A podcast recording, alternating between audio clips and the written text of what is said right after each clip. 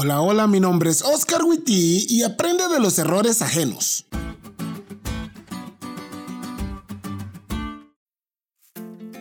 Hoy voy a abrir mi corazón con ustedes porque les tengo confianza. Cuando estaba en la universidad gozaba del favor y el cariño de mucha gente y había sido honrado con varios puestos dentro de la universidad.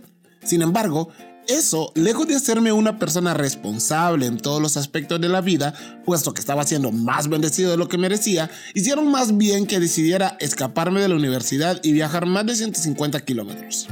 Ven, no soy perfecto, también me equivoco.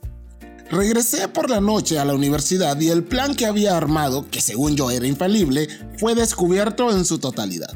Al día siguiente me quitaron mis cargos eclesiásticos, mi trabajo en la universidad, uno en el que estaba muy cómodo, y las personas que tanto me querían se habían decepcionado de mí. Ah, aún recuerdo esa etapa de mi vida y me da tristeza.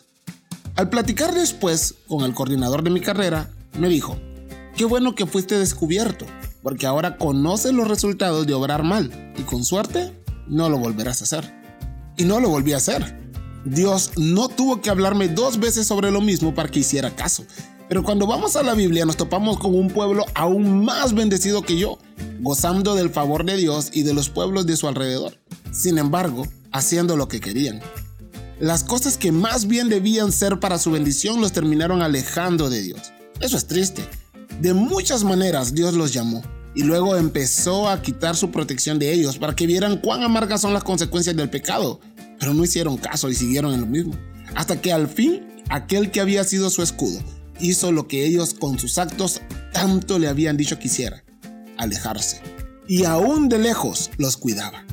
No cometamos el mismo error de los judíos, porque no hay salida buena para el pecado. No uses tu libre albedrío para tu mal.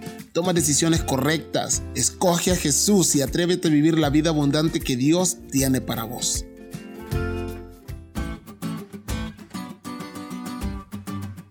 ¿Te diste cuenta lo cool que estuvo la lección?